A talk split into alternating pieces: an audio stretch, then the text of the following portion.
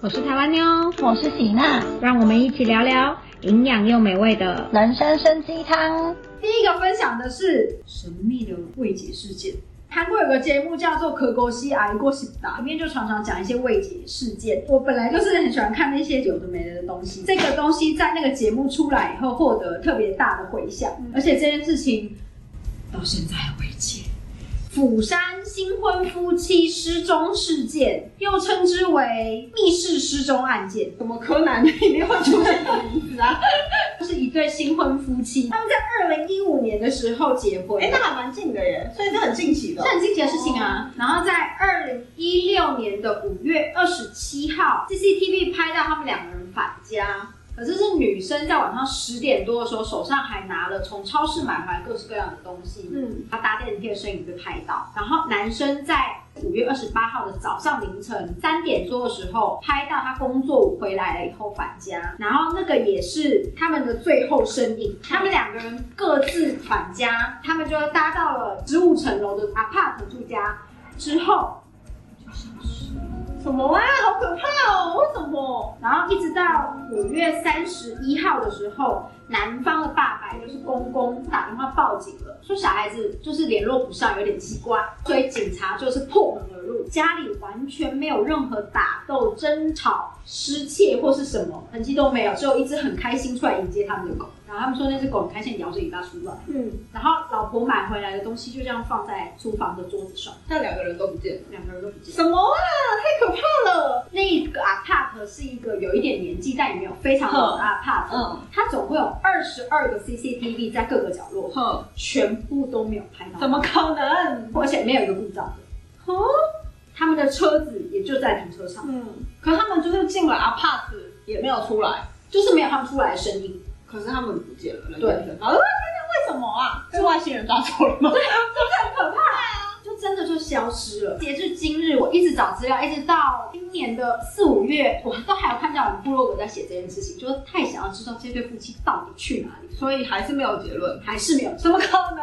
我现在一件一件跟你讲一件非常奇怪的一些现象。他们报警消失了，对不对？家里一切正常。嗯他们还请出了 CSI 犯罪小组，然后去就是刷测血液痕迹那种都没有，就有一只开心的狗。那家里面有什么东西不见呢？有几件夏天的衣服不见了，护照不见了。电脑不见了，还有一些内衣不见了。但我其实一直很好奇这件事情，就他们怎么知道这些东西不见了？对啊，这件事情我有点不知道，因为我查的过程里面，就是他们就有说这些东西不见了，就是谁可以判定这个家里应该要有几件夏天的衣服？对啊，谁知道内衣应该要有几件？所以这有点奇怪啦。但就最关键的还是护照跟 notebook 不见了，那他们出国了吗？没有出入境的记录。他们想要透过用电脑去查他最近是不是有跟一些人联络，哼，因为现在对，因为人现在最密切的关系就是手机跟电脑，对可是现场都没有，所以他们也查不到他们最近到底有跟什么样的人联络，或是陷入什么样的困难，他们都不知道。到目前为止，他们不是消失吗？嗯，但他们两个人的银行可以动用的现金不是定存有存款，可以取的现金有三千万韩币，但到现在一毛钱都没有动。然后呢，有用他们名义申请的手机电话啊、信用卡，blah blah blah blah，也全部都没有任何的生活痕迹。就算好，你你们两个人，比如说负债绕跑，嘛怕被黑道追好了，可是你到别的地方以后，你还是要有这些生活痕迹对啊，但是就所以他的家人跟他的朋友也没有察觉到他们俩有任何怪异的没有都没有。太奇怪了。他你说他们俩结婚多久啊？一年，太太那时候是怀孕的。哈，那更奇怪啊！是不是？整个时间表是这样子的：五月二十八号的时候拍到他们最后的生意，五月二十九号的时候，太太是一个那种演员，嗯剧团有打电话给太太，嗯，老公有接电话。后来有查到，老公接那通电话的时候已经离开家里了，发信位置已经是在家里附近。嗯。老公跟他讲说，老婆现在有一点点生病，不舒服，嗯。有一段时间没有办法去剧场，就把电话挂了。隔天的时候，老婆又再传了一封简讯给剧团，嗯。然后里面内容就是松贝对不起啊，然后说我又犯了以前曾经犯过的错误，然后所以我有一段时间我不能去剧场，嗯。这样子，封道歉的简讯，嗯，在那之后再也没有联什。么错误？以前呢，这个太太她有忧郁症，曾经有自杀过，自杀未遂就对了。嗯。然后那时候已经去了医院，嗯。可是她在简讯里面提到说，她因为犯了以前一样的错误，所以她现在必须要在医院待一段时间。嗯。那时候前辈都以为说她就是又忧郁症发了，但是实际上呢，从头到尾他发信位置根本没有出现在医院过，而且那封简讯是谁发的不知道，唯一有通过电话就是她老公，嗯，对，确实是她老公。这个就不知道，因为他们讲说是她老公，哦但我不知道是确实还是是只是听到一个男生的声音。六月二号当天的时候，他们两个夫妇的手机先后关机，嗯先在釜山一只手机先关了，是老公的手机。嗯，晚上的时候在首尔，老婆的手机关了。据说最后关的发现位置是在公公家，公公家是不是很生气？好可怕的。所以呢，那公婆然后对他矛头都全部都转向啦，男方那里很有问题呀、大家讲说是那个男生是不是杀了老婆？嗯可是很奇怪的是，杀了老婆这件事情就没有任何证据。嗯因为那男生也是失踪。男方的态度非常的奇怪。第一，五月三十一号打电话报警是公公，然后公公那时候非常的积极，说自己的儿子不见了，嗯要求警察出动，然后发动媒体、网络找人等等。嗯但是呢，六月二号的时候，公公收到一封简讯，嗯关机之前儿子传过来的，说 “can 仓奶没关系，自己没事，嗯才塞会的服务。公公这样声称，他说媳妇一直有想要到海外生活的想法，儿子都这样讲，他们自己会做打算的。嗯他不知道为什么用一种非常生性的态度去跟跟他联络的记者，还有网络媒体们、电视媒体，本来是他很积极联络这些人，要求帮忙找儿子，他瞬间这些人全部都拒绝了，嗯说我儿子他们过得很好，嗯不要去打扰他们，他们时间到了自己会出来的，然后他就消失潜水了。嗯国家怎么搬家？所以所有的矛头都指向男生，觉得是不是男生杀了老婆？嗯然后呢，公公他们知情，所以帮他。嗯因为公公他们这个态度，所以女生娘家这边的人当然不爽，所以听说娘家跟婆家这边也交恶。然后呢，中间还有发生一件事情，那个女生她不是有忧郁症吗？嗯所以她需要药物嘛。嗯中间有一段时间，过了一阵子之后呢，医院那边收到用那个女生名字去领忧郁症的药，而导致于发了失踪人口警报。哼所以他们又去查这件事情，结果要领药的人呢是男方的家人，所以也有一个说法说是不是女生还活着，只是由男方那边在照顾她对啊，可是就隐姓埋名的感觉。对啊我也觉得这比较合理，因为他们没有申请所有的东西，钱也都还在嗯这样子。还有一个非常奇怪的事情呢，就是出现的资料里面，女生的脸是有被公开的，那个男生的脸是没有被公开的。嗯在变成失踪人口以后，要协寻的时候，把脸公开这件事情不是基本的吗？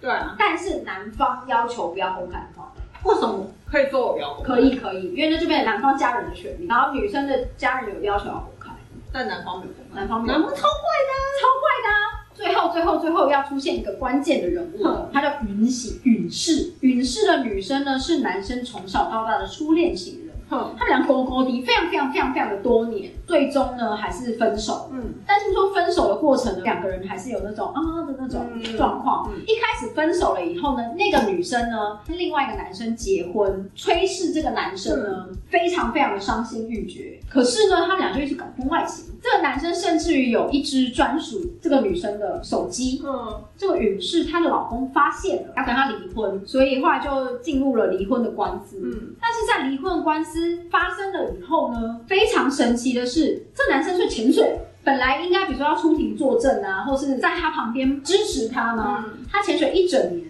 嗯没有任何人找到他。然后他潜水的方式也是手机、熟人、多亲的朋友，所有人找不到他，嗯他就在家里潜水一年。因为这个男的有这个潜水记录，所以大家就会觉得他现在就是潜水。嗯，后来这个女生她就飞去挪威了，结婚了，嗯，然后后来定居在挪威。嗯允氏对全市这男生是充满怨恨的，结束的非常不好，因为他觉得这男就是个垃圾。嗯。但是重点是，这个允氏呢，她后来在跟她第二任的老公在旅游的过程里面呢，她的女儿死了，她有女儿，她是跟前夫，对，应该是跟前夫生的，哦。好像是意外吧，嗯。旅行的意外。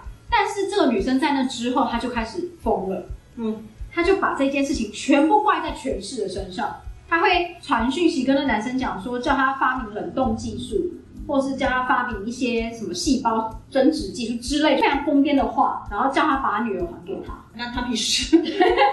后来这个男生跟崔氏的女生两个人交往到结婚的这段期间呢，可以说是饱受这女生的摧残，搬家换电话，这女生都找不到他，只要打了电话，他们说就是直接就是从脏话开始聊。然后完全就是一个歇斯底里的人这样子，所以他们觉得整个案件关键点跟允氏有非常大的关系。因为呢，这个允氏啊，他在五月十四号的时候突然回到韩国，嗯，就是出入境记录里面，而且他的家人跟他朋友没有任何一个人知道他回到韩国了。然后他在回家之前有打电话给妈妈，跟妈妈讲说：“妈，我要去非洲玩。”所以跟妈妈拿了一千万韩币回到韩国之后，他没有任何的消费记录，完全使用现金在活动。在五月三十一号的时候，这对夫妻不是被报警失踪了吗？这个女生在六月七号以后就出国回挪威了，然后再后来警察一直找她要当参考人，问她行踪啊那些的时候，她一直拒绝。新闻最后就断在她最后可能会被挪威遣返回韩国，就落在这件事情也没有结果所以，他也没有确定要被遣返嘛，也没有。而且也没有任何新闻报道说到现在那对夫妻到底是对啊，所以到现在还是没有。你为什么要给我一个非常让人很想知道结果的事件啊？众多众多众多资料里面，我觉得有一个可能性还蛮高的，因为觉得 CCTV 要不照到的话，应该是要靠着两个人自己的脚走下来。我目前为止，大部分所有的矛头全部都指向男方啊，一定是他杀了他，还是而且他可能连同宇是一起杀了他。我目前为止看到一个我觉得还蛮有利的，他是说，因为允氏他几乎是已经疯了的状态，嗯所以要合谋杀人有点困难。嗯，离开的时候，他们是不是只拿了很重要的东西？对，特别有拿到护照嘛，所以大家觉得他们两个感觉逃亡的感觉比较像。因为好，我记得我杀了你，我拿你护照干嘛？就是因为这样，所以大家觉得他们夫妻是一起逃走的，可能性比较大。还是他们被允氏追着对放，所以他们想要最后的结论就是因为女生怀孕，所以他们觉得可能他们为了要保全这个孩子，嗯。因为他们觉得允氏太疯癫了。嗯。然后我们也不知道是不是那个允氏回到韩国之后，有对那男生又做出了什么样的联络，嗯。比如说我查到你们家在哪里。嗯。我等一下就去你们家找你，所以而导致于他们有一种连夜绕跑的感觉。嗯众多分析里面，我觉得最值得靠得住的有一个说法是说，他们觉得就是允氏回到韩国以后，对那个家人里面有提出人身上的威胁，嗯然后特别是老婆又是怀孕的状态，因为男生潜水过嘛，专长是潜水，嗯男生可能又找了老婆一起潜水。可是我觉得说不过去的地方是，女生潜水为什么不能让女生家人？对啊，因为最后他们是说女方因为完全无法得知他们的状况，他们有多次打给男方的家人，然后男方的家人非常老实在在，一直安慰他们说：“哎呀，没事没事。”这样就是还活着的感觉啊。那女方的立场就是你老实在在可以，那你跟我讲到底发生什么事嘛？嗯可是好像男方一直不做说明，太奇怪了。就是让人很想要知道。对啊，我觉得矛头全部指向男生是可以理解的，因为他最后一个就是接电话。可是我觉得女生不跟家人联络也很奇怪，啊而且中间还要领忧郁症的药这件事。对啊，中间领忧郁症，我觉得超怪的我。觉得也还蛮关键的。所以有可能他根本还活着，对，而且就是为了保护小孩子。有可能他们不能就把这件事摊开，然后叫警方去抓允氏不就好了吗？但是因为允氏他平常住在挪威，你不知道他什么时候会回韩国，他可能就是静悄悄的回韩国，拿一把刀在你的后面。可以不要讲这么可怕的事情吗？就是这样，这就是我这一次准备的很不痛快，很不痛快啊！都会就是会跟大家分享一些很 mystery 的事情，就一开始一出现就哈，怎么会这样？的事情，然后最后还是哈，竟然没有结局。如果你们很喜欢这类的韩国社会事件啊，或是一些未解之谜的分享的话，记得订阅我们的频道 Hi a Day。那就这样喽，我是台湾妞韩国西皮娜，拜拜，拜拜。